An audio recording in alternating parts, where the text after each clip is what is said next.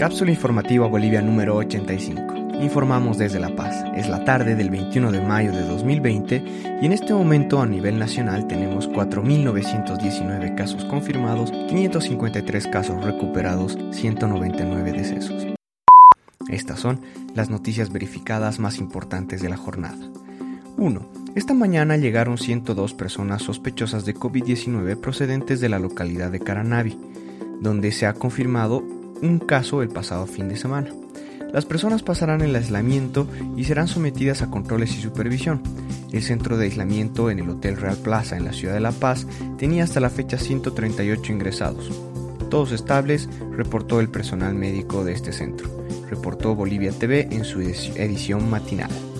2. Tras el escándalo desatado por la compra de 170 respiradores con supuesto sobreprecio, cinco personas han sido aprehendidas, confirmó el Ministerio de Justicia, que se ha convertido en parte querellante. Ayer, el exministro Marcelo Navajas acudió a prestar declaraciones y posteriormente fue aprendido. Al terminar la declaración, su abogada Rosario Canedo afirmó a los medios que su defendido es inocente de las acusaciones iniciadas en su contra. Además, denunció que la detención del exministro vulneró sus derechos. En reemplazo de Navajas fue posesionada Heidi Roca, que fungió como viceministro de Salud en el último mes.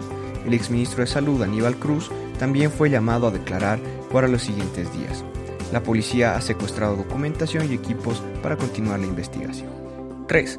El auge de la pandemia en América Latina indica que la propagación del virus ha cambiado de epicentro desde su origen en China a Europa, luego Estados Unidos y finalmente Latinoamérica.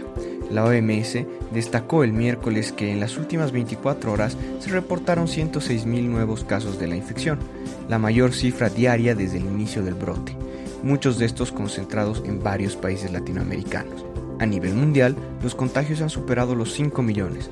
Brasil es el país con más casos en la región y el tercero en todo el mundo el martes registró 1.179 muertes adicionales por COVID-19, la cifra diaria más alta hasta ahora en todo el mundo, aunque el propio Ministerio de Salud confirmó muertes adicionales fuera de este periodo de 24 horas.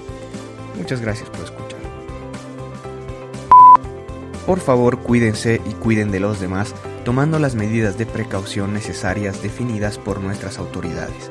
Si tienes alguna duda o presentas fiebre, tos seca y dificultad para respirar, llama para pedir ayuda a las líneas gratuitas 810 1104 y 810 1106.